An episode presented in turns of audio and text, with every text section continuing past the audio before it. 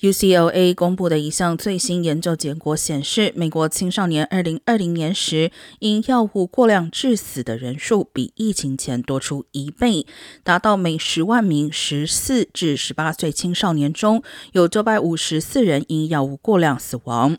该数字并且在2021年上半年再次激增至每十万青少年中1146人死亡。这是有记录以来青少年药物过量致死人数首次出现指数级的成长。不过，研究人员指出，药物过量致死人数上升，并非由于用药人数增加，而是完全由于许多伪造药品掺杂了芬太尼的成分。